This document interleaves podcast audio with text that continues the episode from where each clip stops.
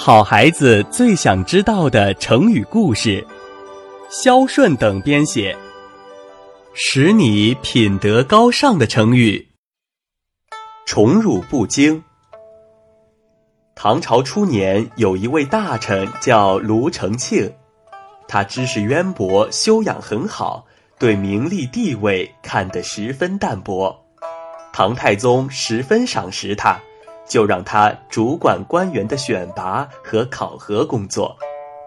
有一年，有个负责运送粮草的官员因为运粮船沉没而受到处罚。卢承庆在进行年终考核时，给他评了个中下，并把结果告诉了他本人。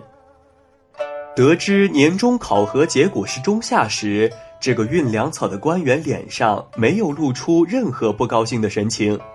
他说。如果不是我的能力所达到的，即使考核结果是中中，我也不会高兴的。卢承庆转念一想，觉得运粮船的沉没是由于很多外部因素造成的，不是运粮草官员一个人能挽救的事情。何况运粮草的官员也尽力了，给他中下的评价不是太合适，就把中下改成了中中。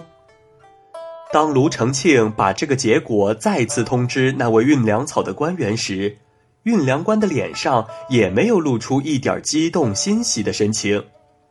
卢承庆不由得点点头，称赞道：“真是受宠受辱都不为所动啊，实在是难得，堪称大气。”最后，卢承庆给他的考核评了个中上。